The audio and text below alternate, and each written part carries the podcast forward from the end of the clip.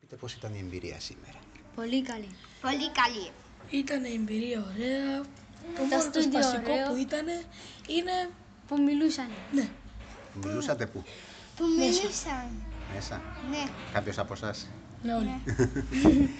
Είχατε πολύ άγχος. Άτυχα, ναι. όχι. Όχι, καθόλου άγχος.